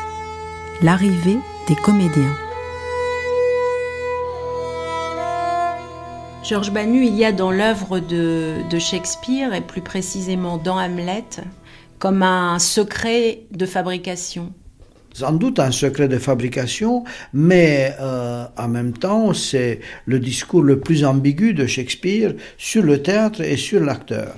Euh, il y a une phrase qui m'a toujours euh, marqué, euh, c'est que Hamlet dit J'ai perdu ma confiance dans l'homme, euh, je suis envahi par la tristesse, je ne peux plus, je ne peux plus me retrouver dans ce monde. Et à ce moment-là, arrivent les deux courtisans euh, qui lui annonce la venue des acteurs. Et seulement à l'annonce de cette venue des acteurs, euh, l'État l'état d'Hamlet change. Il, s'excite et, il se livre à une sorte de, euh, comme dirait Proust, à une sorte de rémémoration de sa jeunesse. Le, théâtre le renvoie à sa jeunesse quand il allait euh, se mêler à la foule euh, pour voir des, des, acteurs. Donc le peintre isolé à Elseneur revit la socialité du théâtre qui l'apaisait, qui le consolait euh, euh, à l'époque. Donc Hamlet euh, est content de, de, revoir ces, ces acteurs migrants et il commence à, à, se souvenir de l'époque passée. Et dans l'époque passée, chose qui est très intéressante si on le regarde attentivement, Hamlet est à la fois un spectateur passionné et un aristocrate euh, euh, méprisant. Euh, il aimait le théâtre, mais il n'aimait pas le public populaire.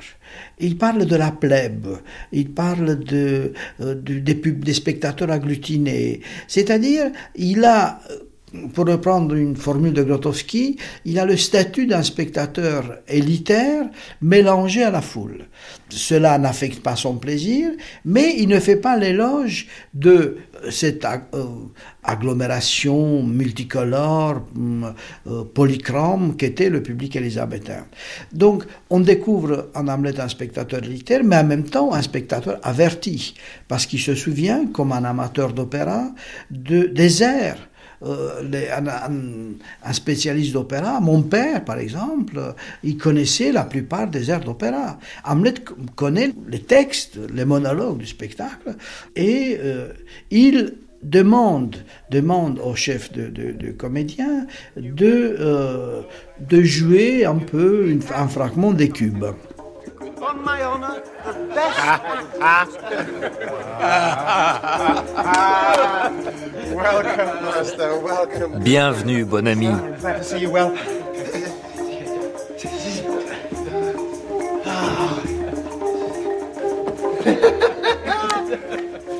oh, we'll have a speech straight. Allons, une tirade. Tout de suite. Un échantillon de ton talent. Une tirade passionnée. Je t'ai entendu en dire une dans une langue inconnue. Elle n'a jamais été jouée ou une seule fois car la pièce ne plaisait pas à la foule du caviar pour le populo. Mais il y a un passage que j'aimais entre tous. Le récit d'Aîné et Didon, et surtout quand il parle du meurtre de Priam. Si tu l'as en mémoire, commence ici. Gra. Gra. Ce que euh, le chef de comédien fait avec plaisir, parce qu'il y a une sorte de, connivence entre eux. Euh, l'acteur aime le spectateur qu'il aime. Ça, c'est une presque euh, un axiome du, théâtre. donc, l'acteur sent la, la, la passion d'Hamlet pour le théâtre, il récite, mais un détail extrêmement important sur lequel on passe souvent euh, sans prêter attention, c'est que l'acteur entre dans une sorte de transe, d'identification de, absolue, et Polonus, le seul, Polonus, l'acteur, l'homme courtisan, le premier ministre méprisé, Polonus dit arrêtons. Il est devenu trop pâle. C'est-à-dire, comme les pères de l'Église qui n'aimaient pas le théâtre, il comprend que l'acteur brûle trop et qu'à force de brûler, il peut se détruire. Donc, c'est pas Hamlet qui prend soin de son acteur, c'est Polonius parce que lui-même il a été acteur. This is too long.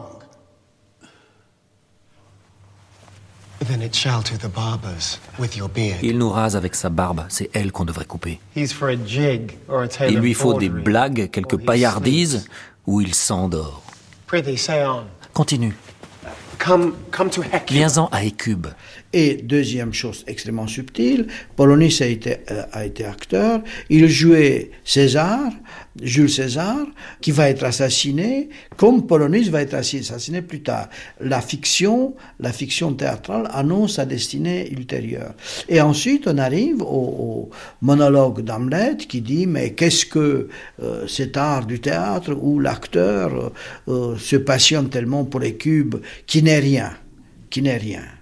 Et euh, tandis que moi, euh, qui suis chargé par, euh, par le fantôme d'assumer la, la, la, revanche de mon père, etc., je ne, je ne fais rien.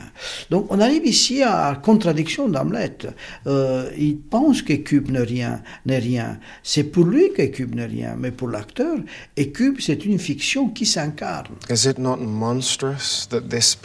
N'est-il pas monstrueux que cet acteur, dans une pure fiction, dans un rêve de passion,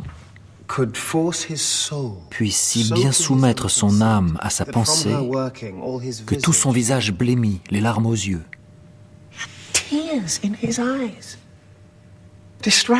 L'air tout égaré, la voix brisée, toute son attitude se conformant à son idée. Et tout ça pour rien. Pour Hécube. Qu'est-elle pour lui, ou lui pour Écube, qu'il aille pleurer sur elle? Uh, Que ferait-il s'il avait les motifs de jouer la passion que j'ai, moi? Oh, Il noierait la scène de larmes, crèverait les tympans du public, de tirades atroces. Il affolerait le coupable, épouvanterait l'innocent, confondrait l'ignorant et frapperait de stupeur les yeux et les oreilles. Mais moi,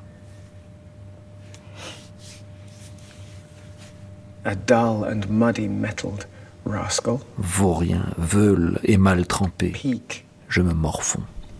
Vous avez dans, dans Hamlet trois instances d'être qui sont et qui ne sont pas.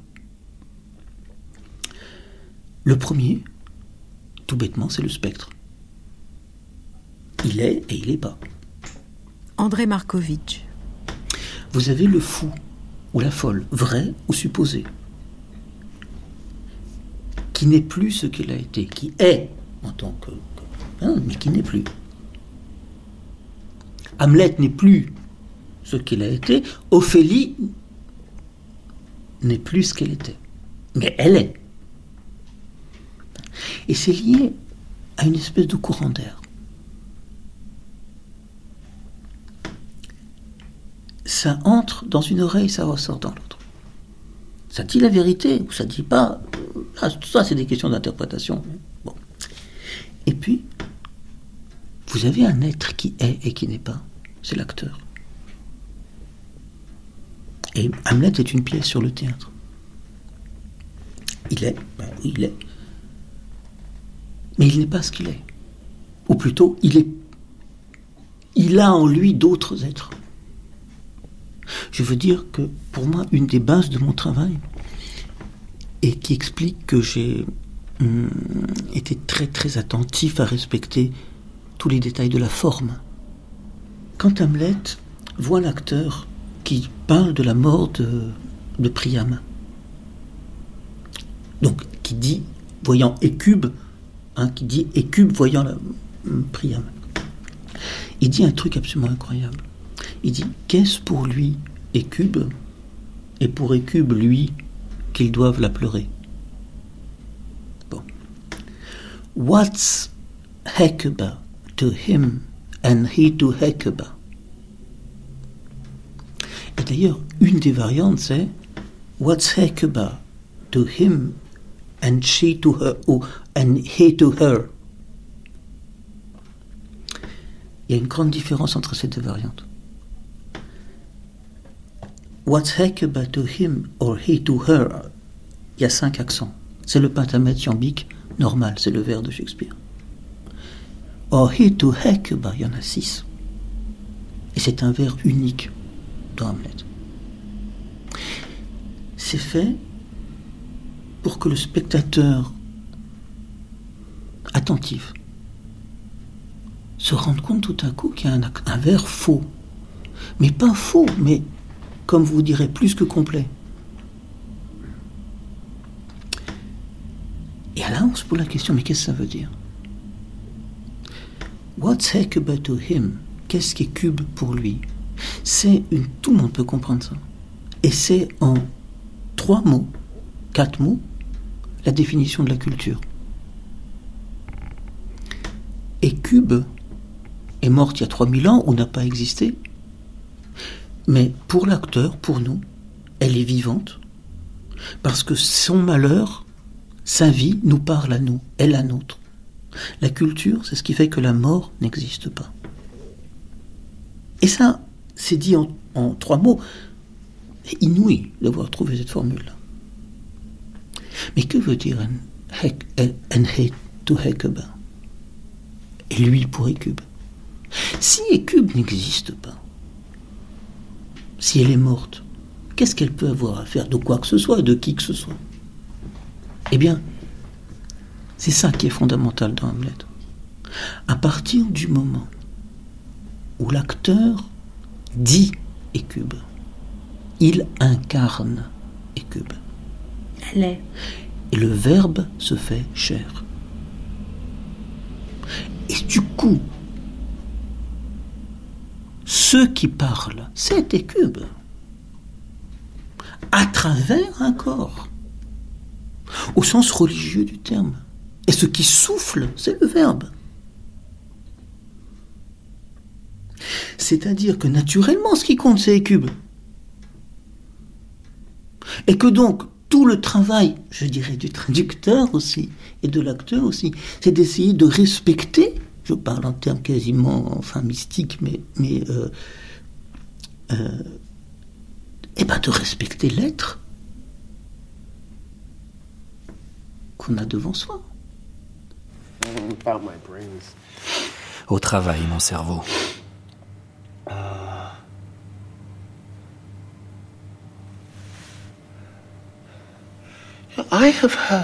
J'ai entendu dire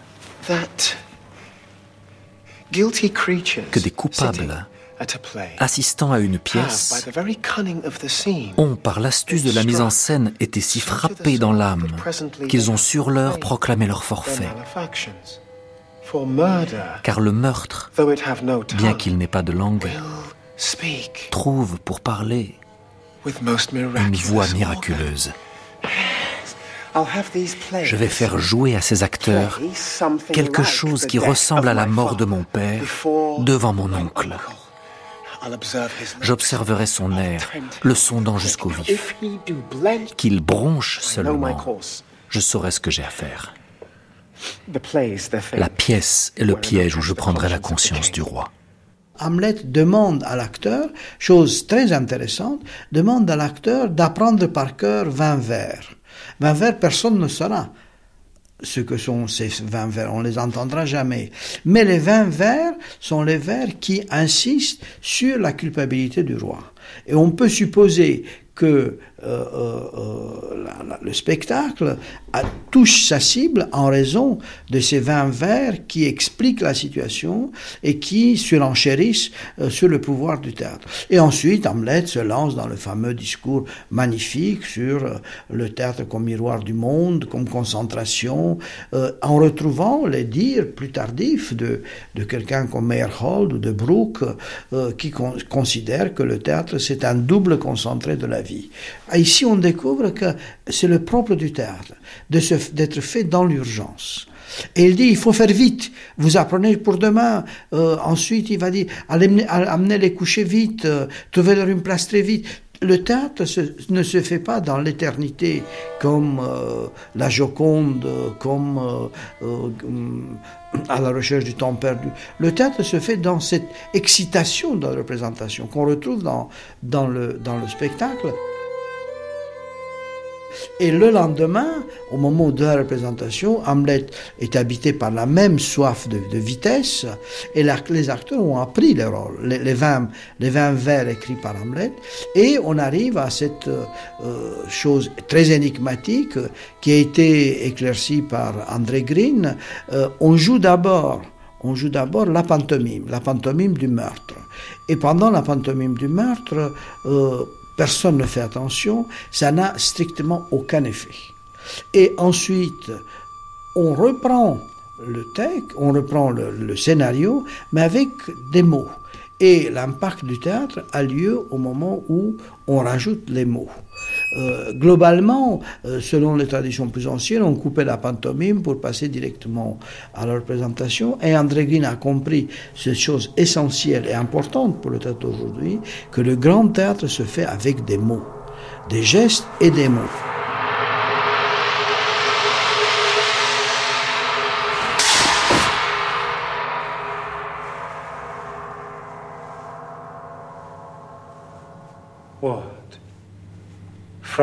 Effrayé par un tir à blanc. my lord?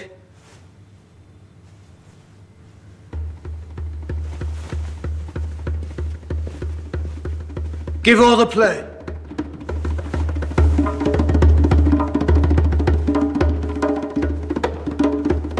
Give me some light. Light! Light! Light! Les choses qui me frappent, c'est que euh, une fois la représentation euh, accomplie, une fois euh, le roi en quelque sorte perturbé, qui appelle des lumières, tout est fini. Tout est fini. on crie lumière, lumière. Chéreau disait c'est le moment pour donner des pauses parce que si le roi demande des lumières, autant faire la pause ici, donner la lumière au spectateur. Mais après, une chose violente. Hamlet ne dit plus un mot des acteurs. Il dit comment tout ça pour un coup de feu tiré à blanc.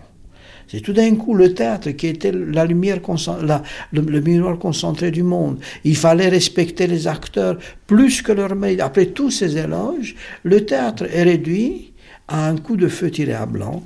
Et ici, je crois que c'est très explicite la relation double, ambiguë qu'a Shakespeare avec le théâtre.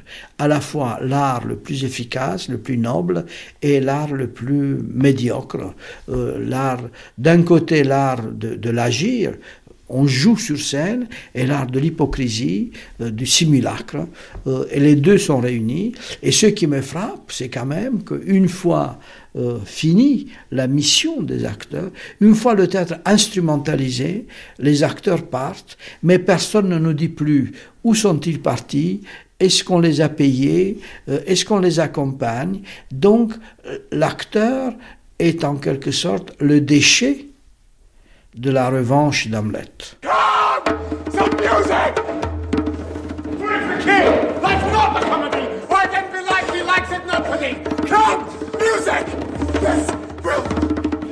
Alors, est-ce qu'on pourrait dire, Nathalie Vienne-Guérin, que Shakespeare a une philosophie du langage? Euh, je crois que l'on peut peut-être, plutôt que dire Shakespeare a une philosophie du langage, en tout cas on peut tirer une philosophie du langage de ces pièces, qui repose sur ce qui me paraît moi être une ambivalence majeure, qui est à la fois le, côté vain des mots, euh, l'inefficacité essentielle des mots, qui ne peuvent se substituer à l'action, et donc qui n'ont pas la force de l'action, donc d'un côté, et, donc ça c'est en tension permanente avec l'idée que le mot est éminemment efficace et que l'on peut, comme euh, Austin, euh, euh, donc théoricien de la langue américain comme Austin le, suggère, qu'on peut faire des choses avec les mots. Hein. how to do things with words. Et en fait, le théâtre, hein, c'est un endroit où on fait des choses avec les mots de mariage du dire en fait et du faire qui, que je trouve moi euh, très du faire dans les deux avec les deux orthographes hein, FER et FAIRE qui me semble caractériser euh, en fait le, le, langage et le théâtre shakespearien dans son ensemble.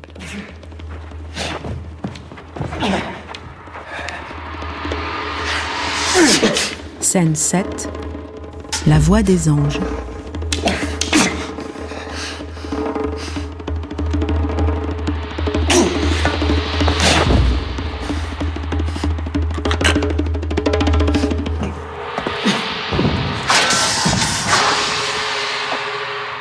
Donc, est-ce que vous diriez, André Markovitch, que Shakespeare est et n'est pas?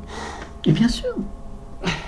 Mais en plus, dans Hamlet, c'était rigolo. Parce que dans Hamlet, vous savez, c'est même absolument génial cette histoire. Shakespeare, dans Hamlet, jouait le père. Mais quand tu joues le père, tu es et tu n'es pas. Et il y a un truc qui est très rigolo là-dedans. Quand, quand, quand, euh, comment vous dire, quand euh, les gardes enfin, soi-disant des gardes, enfin, disons, avec Horatio et Marcellus et tout ça, euh, il le voit, et qu'Horatio sait pas quoi faire, et qui dit arrête-le d'un coup de halbarde. Vous il y a, comment ça se faisait? Euh, Je veux dire, l'apparition du, du, fantôme. Il y a, euh, je vous encore une parenthèse. J'ai souvent parlé de ça. On a eu une conversation passionnante avec Joe Lavaudan, quand il a monté Hamlet à la Comédie Française, il disait qu'en fait, Hamlet, je, monter Hamlet à la enfin, en général, c'était tout simple. Il y avait un certain nombre de passages obligés, hein, genre, euh, eh ben, comment tu fais le père? Bon. Mais maintenant, c'est un vrai problème parce que tu fais des holographies, des machins, des vidéos, des trucs. Bon, bref. Mais à l'époque, qu'est-ce que tu voulais qu'il fasse? Il était là, le gars. Il sortait de, de, de, de des dessous. Il se promenait on disait que c'était un fantôme, donc c'est le fantôme. Et c'est tout. Il ne pouvait pas. regarde, peut-être qu'il pouvait descendre, mais on sait qu'il remontait. Mais voilà. Et donc, Horatio dit à Marcellus, ou je sais plus qui, ça n'a aucune importance, euh, euh, arrête-le. Et l'autre dit comment D'un coup de halbarde et, euh, et dit mais nos coups sont. Il est invulnérable comme l'air. Nos coups ne sont que dérisions méchantes. Si vous analysez ça, euh, il joue un fantôme.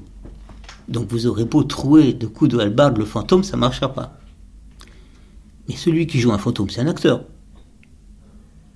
Donc si lui, tu, lui mets un coup de halbarde dans le corps, il n'y a pas de problème, il va s'arrêter net.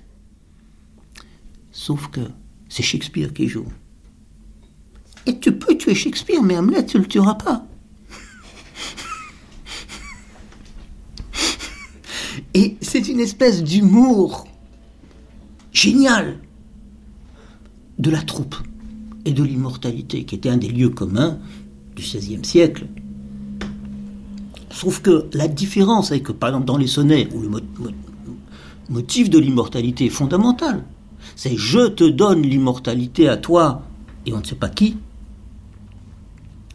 Dans les pièces, c'est pas moi qui donne l'immortalité, c'est le texte lui-même.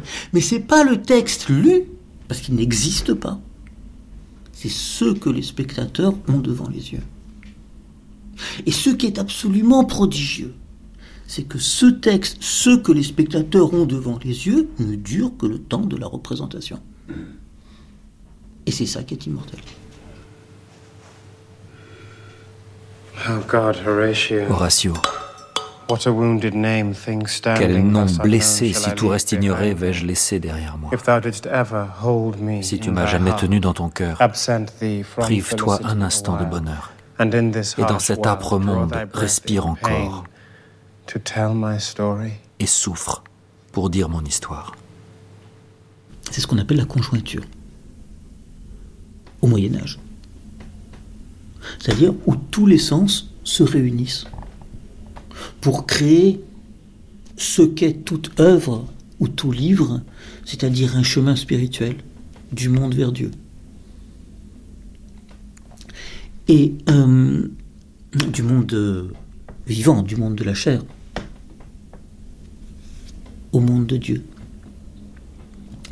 Et euh, Hamlet parle aussi de ça, évidemment. Hamlet, à la fin, rejoint les anges, le cœur, des anges. Dieu, pour Hamlet, je veux dire pour la pièce d'Hamlet, je ne sais pas si pour Shakespeare ou quoi, Dieu, le lieu de Dieu, c'est le théâtre. C'est l'incarnation sur scène.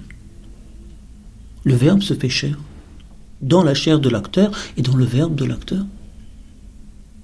On peut tuer dans une église.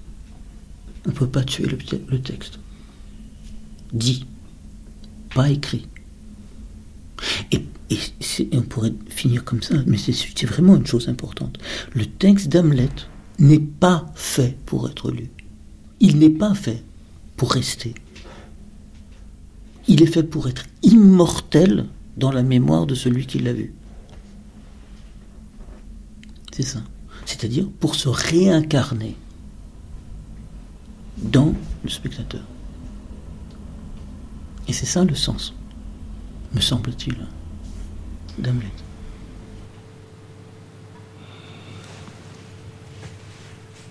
Let go. Laisse-moi.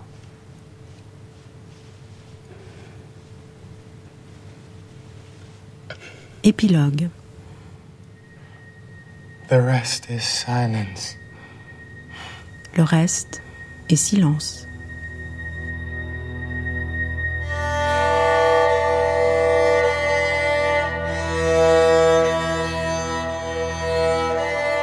Looking for Shakespeare par Christine Le Cerf.